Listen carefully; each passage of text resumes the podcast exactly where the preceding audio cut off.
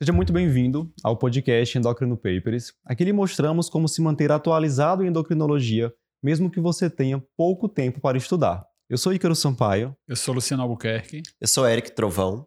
E o assunto hoje é abordagem do paciente com neuropatia diabética periférica.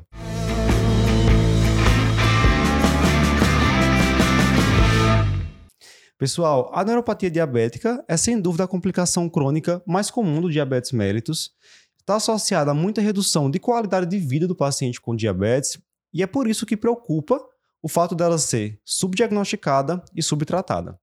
E para falar de um tema tão importante, a gente tinha que receber uma convidada super especial. Eu vou pedir ao Dr. Eric que apresente aí nossa convidada de honra hoje.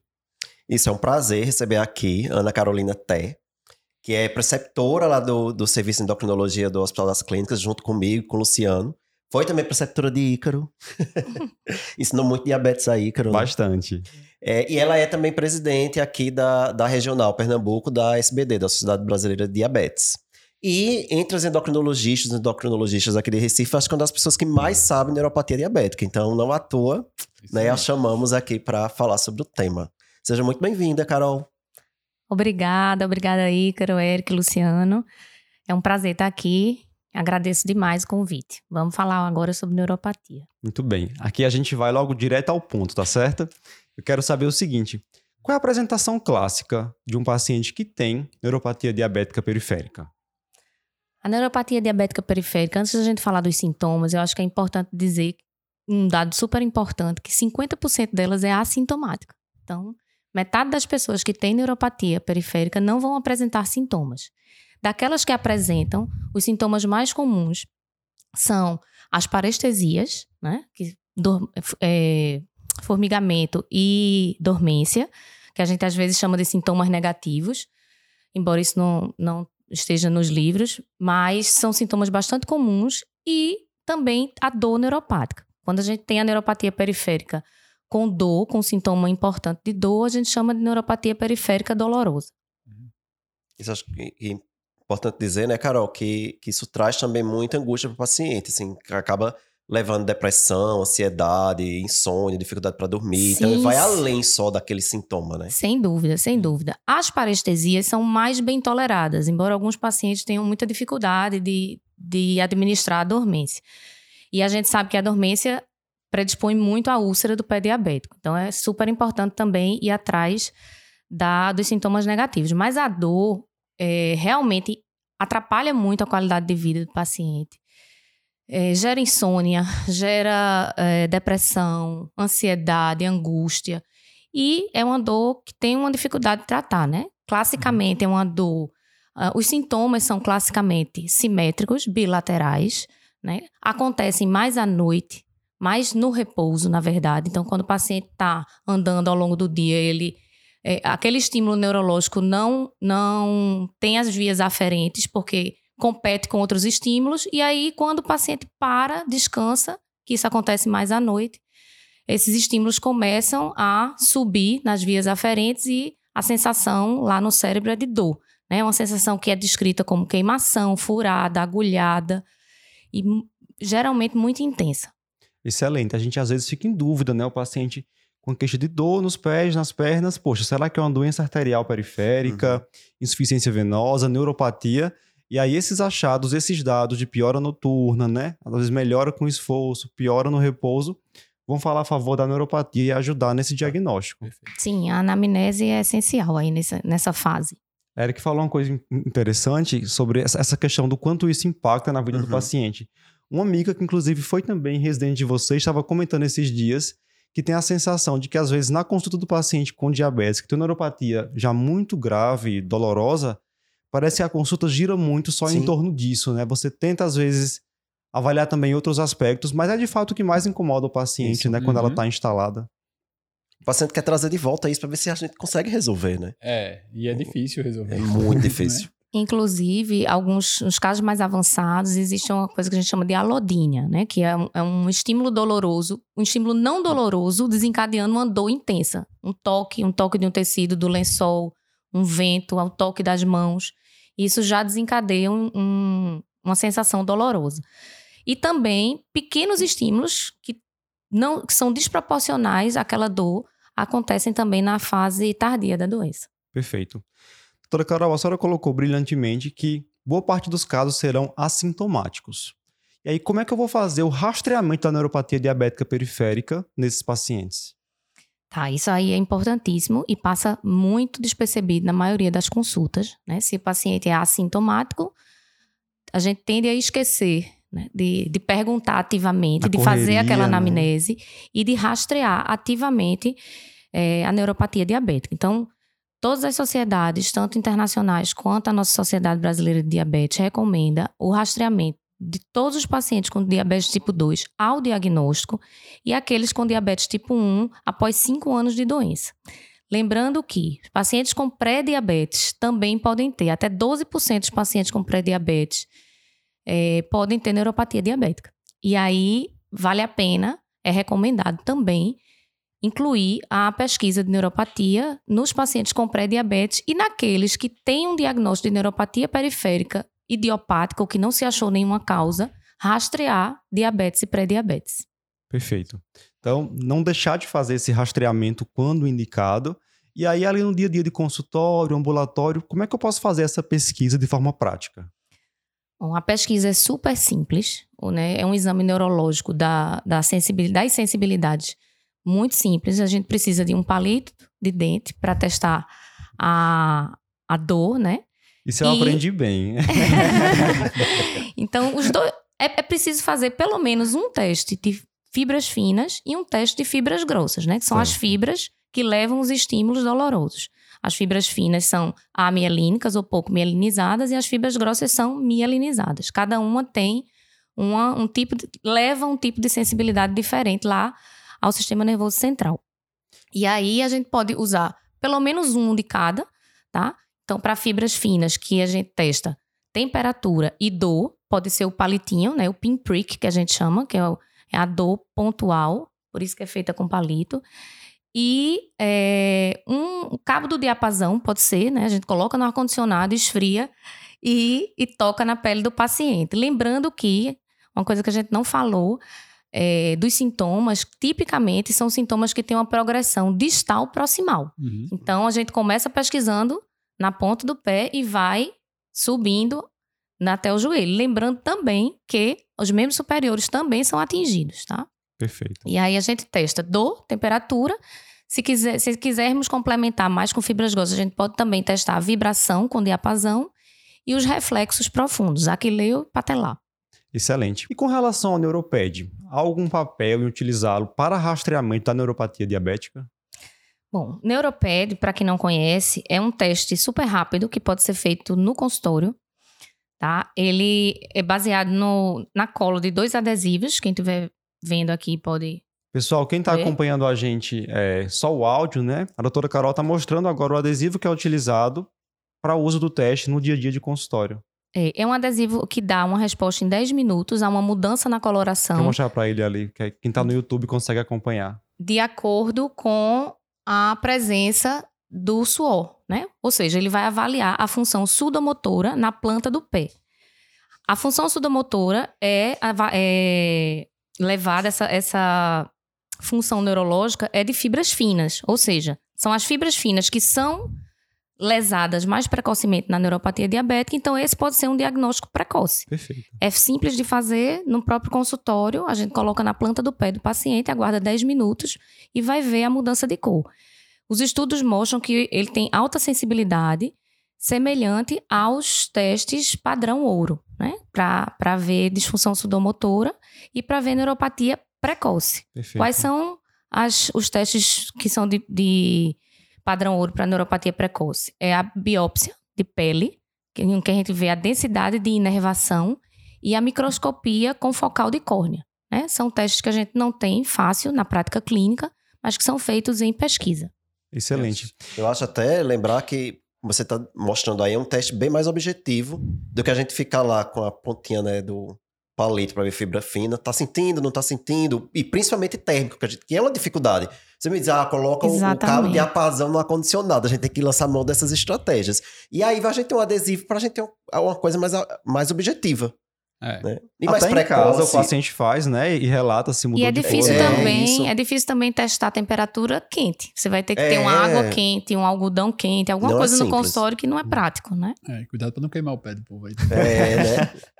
E aí o adesivo é bem mais objetivo e tem essa importância de, de é, dar o diagnóstico mais precoce, né? Porque sabe que as fibras finas se perdem primeiro né, do que as fibras, fibras grossas. É, e percebam que a doutora Carol, em momento algum, falou em utilizar monofilamento para rastrear neuropatia diabética. E aí, por que, doutora Carol, a senhora não citou o monofilamento nesse rastreamento da neuropatia inicial? Monofilamento é um teste super importante de ser feito, tá? Mas ele não dá diagnóstico de neuropatia, ele não faz rastreamento. Ele vai testar uma fibra grossa, mas ele só deve ser utilizado para a gente dar o diagnóstico naquele paciente de um pé de risco, né? Um pé diabético que tem risco de ulceração. Então, um monofilamento ausente ou um monofilamento negativo, né? Quando corretamente aplicado na planta do pé, ele diz pra gente que aquele paciente tem um risco de úlcera, tá? Ele não pode ser um teste de rastreamento porque ele vai avaliar uma coisa muito tardia Uhum. na neuropatia, que Isso. é a, a dormência. Perfeito. E A aí, gente- se você já está fazendo lá o paciente deitado com o pé ali, você fazendo teste neuro... para rastreamento de neuropatia, você vai fazer também o teste de monofilamento para avaliar pé de risco, né? né? Não é que não vai fazer, isso. vai fazer também junto. Exato. Mas Então- ó, não é a triagem, né? Não é, tri- é outro Triagem. objetivo. Exato. É, a importância do monofilamento, é, e ele é muito preconizado pela sociedade, a Federação Internacional de Diabetes, o IDF, é que ele, ele é um teste muito simples, ele pode ser usado por qualquer profissional de saúde que seja treinado, não precisa ser Uhum. médico.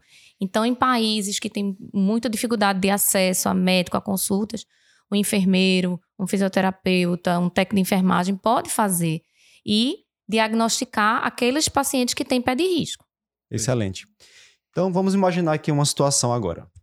Fiz lá o teste de rastreamento que foi positivo, ou melhor, nem fiz rastreamento porque o paciente já veio para a consulta com uma queixa, queixa. de algum sintoma Uhum. neuropático.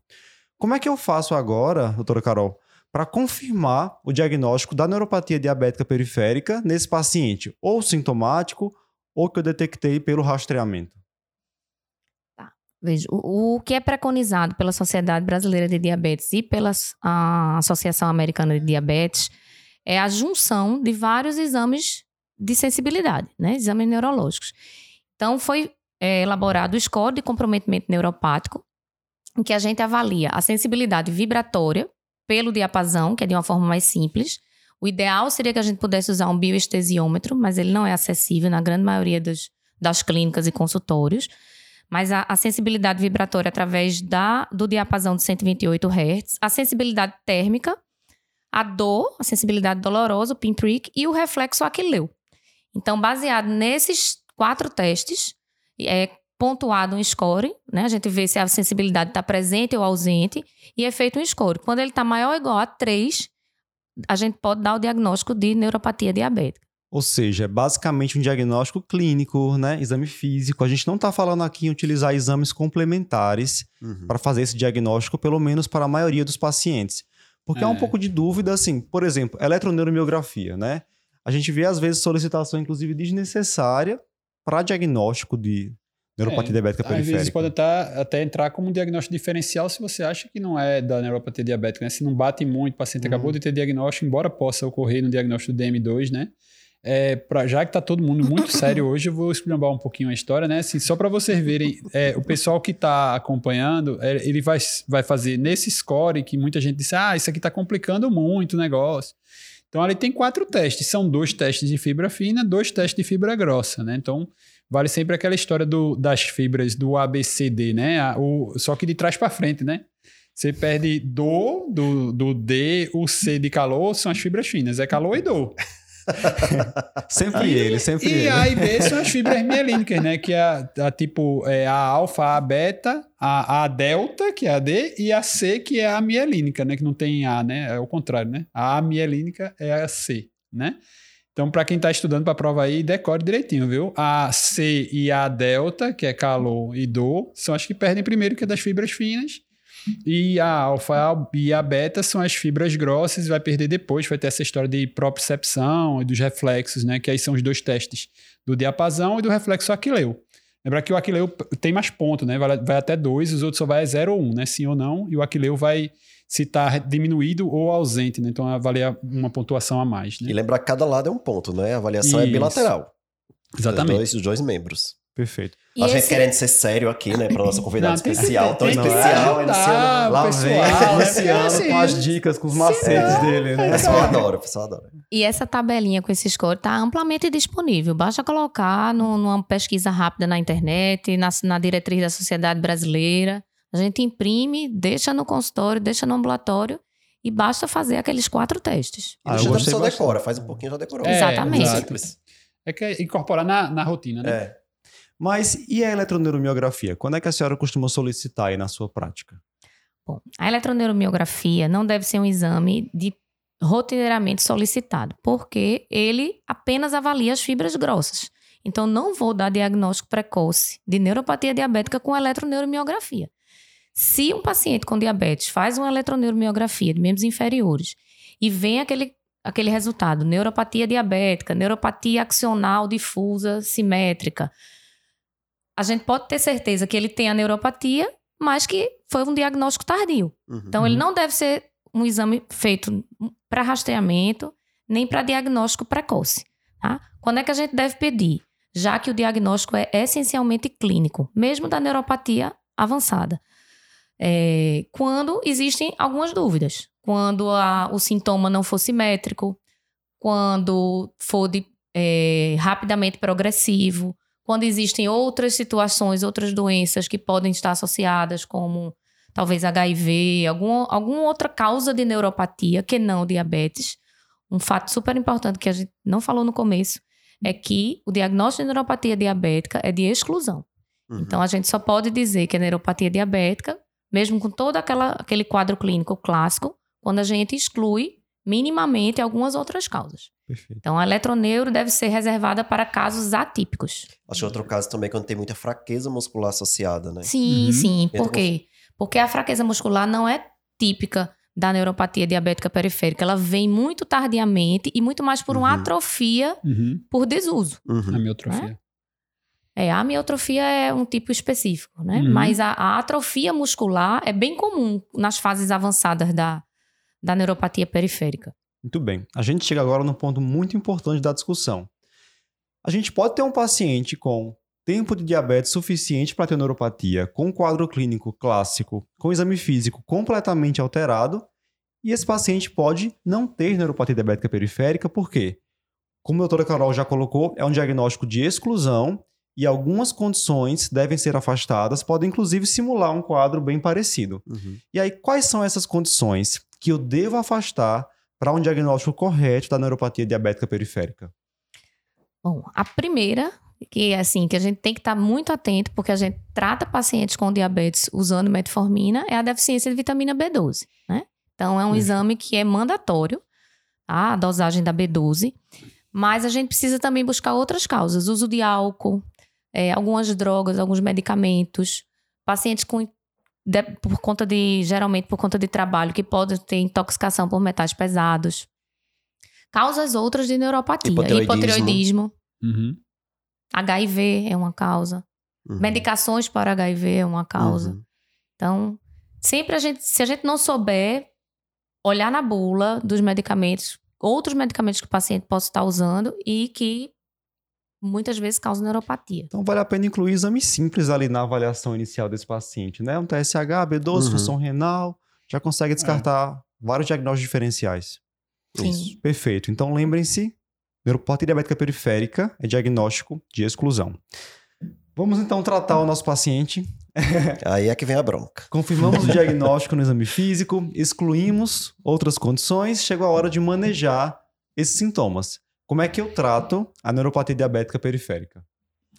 Bom, em primeiro lugar, antes da gente pensar em drogas, medicamentos, a gente primeiro tem que pensar no controle glicêmico. Uhum. Então, o tratamento de base, como a gente coloca lá na diretriz do, da SBD, é que é preciso controlar tanto a glicemia quanto os fatores de risco cardiovasculares associados, que são muito comuns nas pessoas com diabetes. Então, é controle glicêmico, controle da pressão arterial, controle dos lípides, né?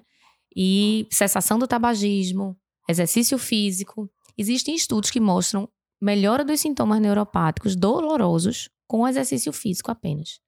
Então, a gente precisa trabalhar toda essa base do paciente para já aliviar, porque apenas o controle glicêmico alivia a dor. Uhum. Então, partir para as medicações eh, analgésicas de, de dor neuropática depois de sair. Então, 100% dos pacientes precisam entrar nesse tratamento de base. Então essa base vale para quem tem só parestesia, por exemplo? Sim, sim. Na porque- verdade, é, assim, aquela história, né? O paciente com parestesia não tem nenhum medicamento que vai melhorar, né, Não, Carol? Tem não. que ser essa base mesmo, essa- esse Exatamente. controle glicêmico. Dormência e parestesia, eles só aliviam quando a gente faz todo esse, esse controle das condições de base, principalmente o controle glicêmico. E tem, tem alívio sim. Mas não existe medicação específica para os sintomas negativos. E eles pedem, né? Assim, É. como o paciente pedir, ah, eu tô Pede. dando uma- um remédio essa, esse formigamento que eu tô sentindo. E o que a gente tem que pensar é que a gente tem que evitar a progressão. Então, Uhum. o que está instalado, em geral, não tem como a gente mudar muito. Mas a gente pode evitar a piora daquela neuropatia. E é exatamente com isso aí. É, mas lembrar também assim que às vezes a, a expressão, as palavras usadas é que não tem como a gente dizer, ensinar o paciente isso completamente. né? Ele vai expressar do jeito dele. Então, às vezes, o Uhum. formigamento é um sintoma doloroso, não é um sintoma É, a negativo. gente tem que saber é, diferenciar é bem, é, né? esse cuidado quando conversar com o É só paciente para formigamento caracterizar. mesmo ou Isso. tem dor? Muito bem. E com relação à neuropatia dolorosa, como é que a senhora organiza aí em prioridades as classes disponíveis para manejar esse sintoma?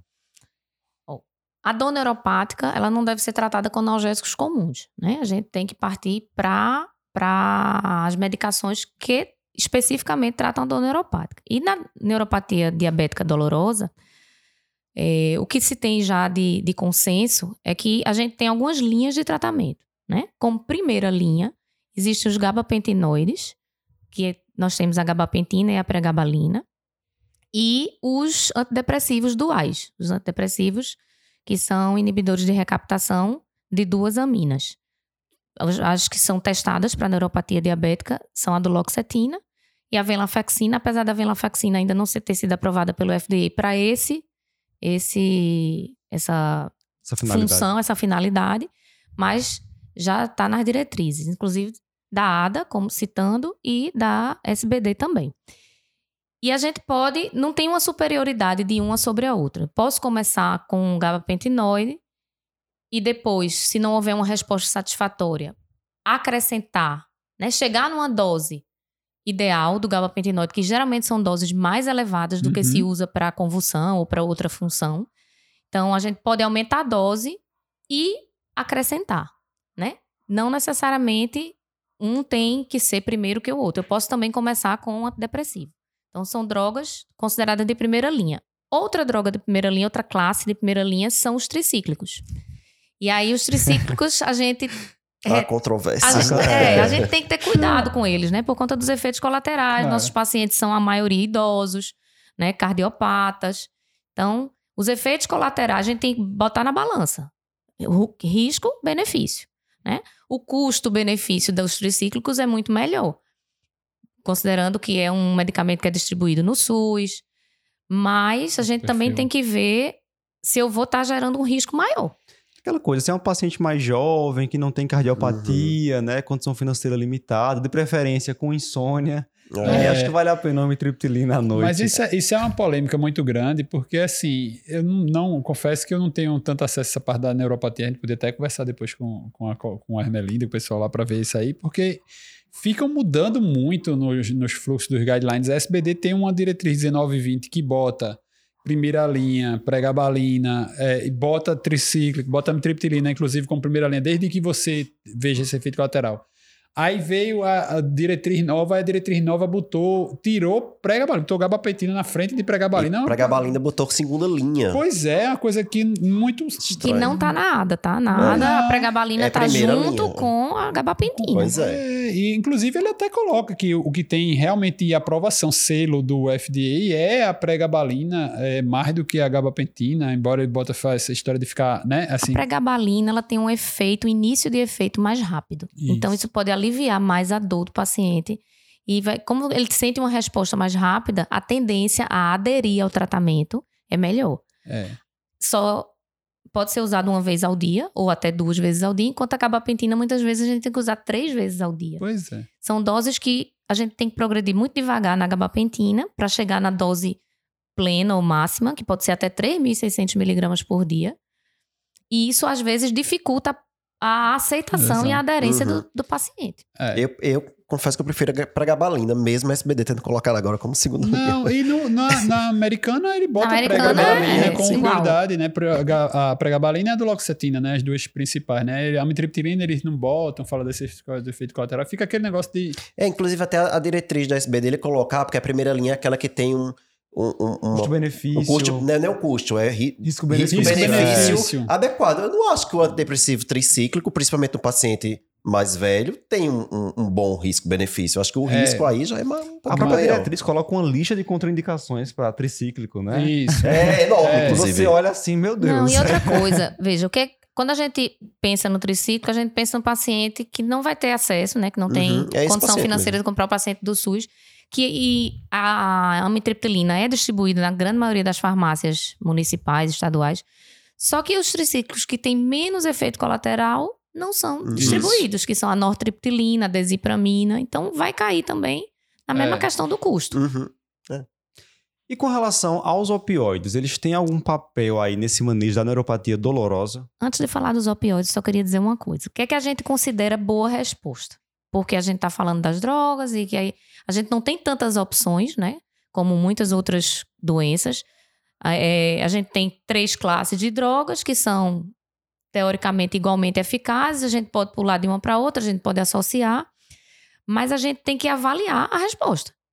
E a resposta não é tão maravilhosa como o paciente espera. Uhum. E isso é preciso ser falado Sim. tá? Na consulta. Quando a gente. Uma, uma coisa muito simples de avaliar dor e que pode ser feita rapidamente no consultório é a escala visual analógica, né? A EVA.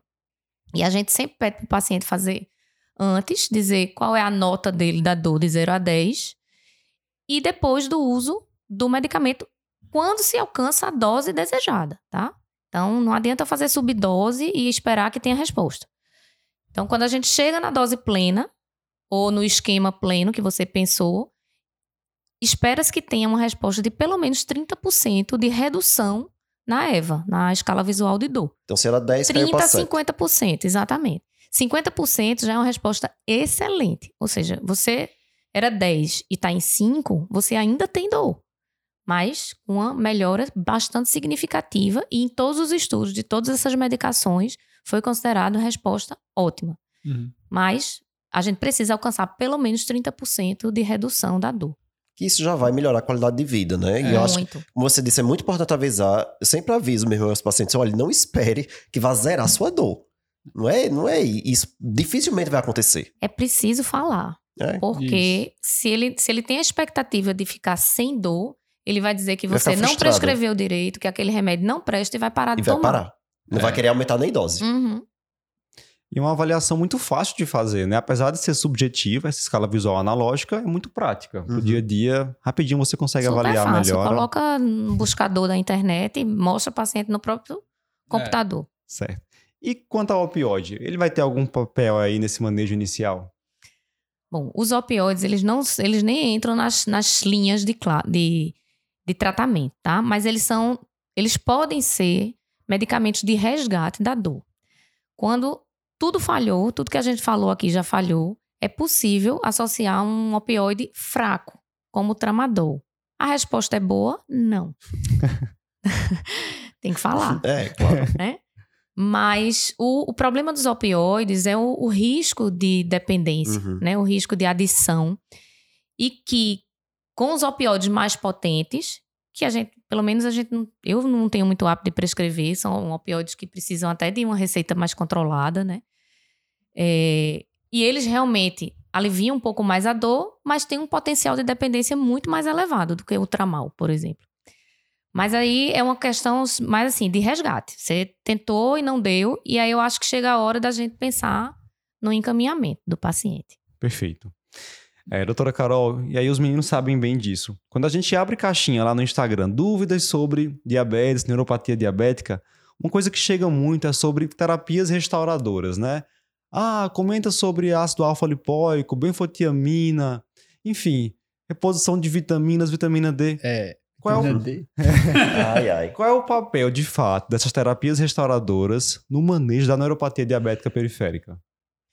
Bom, as ge- terapias restauradoras, quando você vai olhar na diretriz da, da SBD, você vê lá o ácido alfa-lipoico, a citação da benfotiamina, manter uma vitamina B12 adequada, sérica, manter uma vitamina D adequada, sérica também. O que é que a gente tem de, de ciência, né? De estudo científico? O ácido alfa-lipoico, dentre eles é o mais estudado, né? É um, um medicamento, uma vitamina, um, um antioxidante, na verdade, bastante antigo, não é uma medicação nova, é usado na Europa há muitos anos. Os melhores resultados dele são com o uso endovenoso, então não é na nossa prática clínica, não é o que é usado. Ele tem um tempo de ação muito rápido, então é, tem boa resposta, mas é, voltava a doer rápido, né, porque ele diminuía dor na- nesses estudos europeus. E aí, relativamente recentemente, não é tão recente assim, mas foi, foi produzido o ácido tiótico ou o ácido alfa-lipoico numa forma de comprimido de liberação prolongado, que é usado pela manhã em jejum, né? É, e tem, ele consegue ter uma meia-vida mais longa. Mas a- a- os resultados do ácido alfa-lipoico oral foram inferiores ao, ao venoso e controversos, porque alguns estudos mostram que houve melhora e outros que não, mas nenhum deles mostra melhora na velocidade de condução. Então, a, a fisiopatologia da doença permanece. O que é que ele? Como ele é um. A, a base da fisiopatologia da neuropatia diabética é a produção de radical livre, é o estresse oxidativo. E, como toda complicação crônica do diabetes, é multifatorial, tá? Tem muitas outras coisas. Se a gente for falar de fisiopatologia aqui, é outro podcast. Exatamente. Mas a- o estresse oxidativo é, tem um papel muito importante e o ácido alfa-lipoico é um antioxidante. Ele varre radical livre. E aí, o que é que a gente faz? Alguns pacientes podem responder, inclusive com melhora da dor, tá? Então, mas não é um tratamento único para dor neuropática. Ele deve ser associado. A gente cai, às vezes, um pouco na polifarmácia. Então, o paciente já usa tantos medicamentos, eu ainda vou fazer ácido alfa-lipoico pode ser uma tentativa, tá? Então, existem estudos que mostram melhora nos scores, né? No score de, de disability score, que é o, o de Comprometimento. comprometimento neuropático, e outros não. Mas é possível sim. Quanto à vitamina D, eu confesso que eu nunca vi nenhum estudo específico de neuropatia diabética com vitamina D, tá? Antes da gente, das pessoas ficarem achando que repor vitamina D vai melhorar a dor neuropática. É. É? A grande E a- dificuldade, eu acho que a grande dificuldade é essa, né? Não- a gente não tem, dessa- mesmo nas outras drogas para dor, a gente não tem estudo randomizado. E muita coisa é baseada em escala visual, que é um desfecho subjetivo, né? Não vê essa história de você usar biópsia ou usar eh, condução. Não tem, até é meio impraticável, né? Difícil. Muito bem, eu acho. Ô, ô, ô, Carol, mas aí vo- você costuma associar naquele paciente que tem acesso. Aí você faz ali uma, sei lá, uma pregabalina, e aí você associa junto o, a- o, o ácido alfa-lipoico. Se o paciente não responde, você associa depois, associa no início. Como é que você faz na prática? Na prática, a gente vai na prática mesmo, né? Sem ser guiado por guideline, porque não, não existe. Uhum. É, eu tenho alguns pacientes que usam e que relataram melhora, Uhum. tá? E aí eu não sei se é efeito placebo, se não é, mas relataram melhora e eu mantive. Os que não modificaram, aí eu você suspendo. É. um teste terapêutico. Teste terapêutico. E eu acho que vai acabar caindo Tá. nisso. Mas porque- associado. Associado. Certo. É, porque se tá em vigência de dor, né? Acho que é daí que tem que usar mesmo. Uhum. É, é, e o paciente vai fazer exatamente isso. Se ele é uma queixa tão assim, que incomoda tanto a vida dele, que na hora que ele tem melhora, ele vai manter. Se não melhorou nada, ele- Exatamente. Ele mesmo vai parar. Ele É, mesmo vai ele- fazer o teste é Quando não dele. tem dor, quando é só dormência ou só parestesia, só formigamento, é mais difícil da gente avaliar a resposta, né? Uhum. Mas é possível também, porque qual é a teoria? Não é só o controle da dor, é diminuir a progressão da Uhum. neuropatia. Porque se eu vou diminuir radical livre, vou tentar diminuir a progressão daquilo ali. É um dos mecanismos, né? Mas é um medicamento de uso ad eterno, né? Porque você vai tirar por quê? Só se não tiver resposta. E como é que eu vou avaliar a resposta numa dormência? É, e É o difícil. custo não é tão. Não é, não Não é, é. barato. Não é. É e mais vem uma a droga. polifarmácia também. Polifarmácia é um medicamento que tem que ser tomado em jejum. de Uhum. manhã com bastante água, então já atrapalha um pouco a, a aderência. E se você tem, assim, ainda dúvidas em relação à eficácia desse, imagina do resto, né? Da- É. Das outras Aí vitaminas. É, aí entra a benfotiamina, né? É. Que tem, tem um papel aí no mercado, mas não existem estudos. São, os estudos são controversos com benfotiamina e com outras vitaminas. E o que, é que a diretriz diz que pode ser considerado, mas pode ser considerado é diferente de é E é recomendado. recomendado, exatamente. É, Ah. é mais a ideia de você dizer assim, se existe uma deficiência daquela vitamina, Isso. vai ter efeito, lógico, né? Assim, porque é uma vitamina que está relacionada à tiamina, B12, por aí vai. Então, se tem relação com neuropatia, se você melhorar a deficiência, você vai melhorar a neuropatia. Mas se não existe essa deficiência, não é a suplementação. É aquela velha é, diferenciação de correção e suplementação que a gente tem que deixar sempre ali na atenção, né? Isso. Agora eu quero saber o seguinte: em que momento eu vou encaminhar esse paciente com neuropatia dolorosa ou não, que já foi avaliado com exames diagnósticos? Posso até ter iniciado algum tratamento. Em que momento eu vou encaminhá-lo para uma avaliação com um especialista, com um neurologista? Aqueles mesmos casos que a gente citou da necessidade de solicitar uma eletroneuromiografia, muitas vezes vão demandar a avaliação de um neurologista, uma avaliação mais específica, porque se eu tenho uma, um quadro neurológico que é muito mais motor do que sensitivo, é assimétrico, não é distal proximal, não seguiu essa, essa sequência, é Tem a progressão rápida. progressão muito rápida, Uhum. outras comorbidades que possam causar neuropatia. Então, vale a pena a avaliação do neurologista sim, tá? E o médico que pode avaliar dor, né, o médico especialista em dor, muitas vezes vai ser demandado também. Porque quando a gente chega naquele ponto em que já testou dose plena, já associou o medicamento para neuropatia dolorosa e não obteve resposta, então muitas vezes a gente vai precisar de outras técnicas que não estão no nosso dia a dia, não são da nossa especialidade Por exemplo. acupuntura, é, introdução de medicamentos intraespinhais, né? Então, o, o especialista em dor vai poder atuar melhor nisso aí. Até mesmo opioides mais potentes.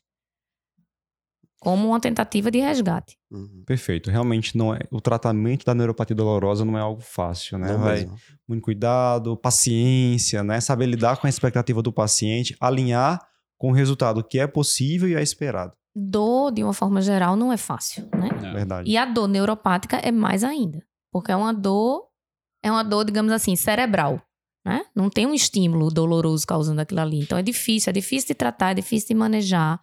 E a gente precisa de um, um, um rapó, uma conversa muito boa com o paciente para poder conseguir levar. Quando chega no nosso limite, aí realmente é importante encaminhar para outras possibilidades de tratamento de dor que saem da nossa especialidade. E acho que fica a mensagem também para quem tá ouvindo de lembrar, né? Lembrar de fazer o rastreio, Isso. que é muito comum esquecer. A gente tá- às vezes acaba lembrando muita retopatia, muita nefropatia, né? E deixa a neuropatia que vai trazer prejuízo para a qualidade de vida do paciente, né? E que vai também trazer prejuízo, porque vai aumentar o risco de, de pé diabético, né? De infecção, amputação. E deixa para lá, às vezes, porque o paciente não tá sentindo nada. Porque E não aí- sente nada. Tá deixando de passar, tá deixando passar aí um diagnóstico precoce. Certeza. É, e no corre-corre, no dia a dia, nos ambulatórios, principalmente na, na rede pública, a gente tem pouco tempo. Isso. Eu vou ter que deitar o paciente, eu vou ter que perguntar com todo cuidado: tá sentindo, não tá sentindo, como é que tá? Então, não é um, é um é exame coisa super rápida. simples, mas não é ultra rápido. Isso. Porque as respostas são subjetivas. né? Então, vai depender muito também do grau de cognição da pessoa, do paciente. É. Demora um pouquinho. É e aí, no dia a dia, na correria, a gente passa batido mesmo. É, embora não, pode. tenha, não tenha nenhum guideline que coloque isso, mas cabe um bom senso que a gente viu em algumas colocações até com retinopatia. Você fez o rastreio inicial, o paciente não tem neuropatia inicialmente, está com uma glicemia muito bem controladinha, não tem nenhuma queixa, você pode reavaliar com um intervalo um pouquinho mais longo, né? talvez até anual ou bianual. É, a recomendação é fazer anual, né? É, Pelo, pelo mas assim, num por ano. contexto desse, assim, né? Mas Que a gente acaba que. passar um é, pouquinho as pra- consulta- a gente fala porque no SUS, a, e a Uhum. gente aqui, infelizmente, tá nesse, nesse cenário, a gente às vezes consegue atender o paciente no máximo três vezes no ano, que é muito abaixo do que deveria, Uhum. né? É, então, assim, você precisa ter ali um, um- um padrão para, de certa forma, otimizar. Agora, se é um paciente que tem já instalado e que está mal controlado, esse é o paciente que vai progredir rápido e você tem que estar atento, porque senão Uhum. É, o, a- o rastreamento deve ser anual, né? A gente não falou no começo. para pessoas com rastreamento negativo. Sim. Isso. Né? Isso, Que o claro. Luciano está Isso. dizendo aí. Se houve o diagnóstico de neuropatia, esse paciente precisa ser É. avaliado- reavaliado com mais frequência. E uma coisa super importante é aquele paciente que a gente dá esse diagnóstico, além de toda, todas as orientações e se precisar usar medicação para dor, usar, uma das orientações mais importantes são os cuidados com o pé. Uhum. Porque Hum, é, a- é, a- é o principal motivo das úlceras, né? É A neuropatia diabética. Então, o- aquele exame positivo vai gerar imediatamente uma conversa com o paciente para explicar tudo que ele deve e que ele não deve fazer com o pé. Que também já, já gera outro Já podcast. zera outro. É, ideia de podcast. não, né? é- Pé é diabético. outra coisa? Doutora Carol, foi um grande prazer pra gente recebê-la no nosso podcast. Faz tempo que a gente quer gravar sobre neuropatia, mas tinha que ser com a sua participação. Exato. Ah, Ícaro, obrigada, obrigada. Estou feliz de estar aqui. Parabéns pela iniciativa de vocês. Bem, eu aprendi muito hoje, tenho certeza que você também. Então compartilhe esse podcast com os seus amigos e continue acompanhando o Endocrino Papers no Instagram. Até a próxima! tchau, tchau. Tchau. Tchau.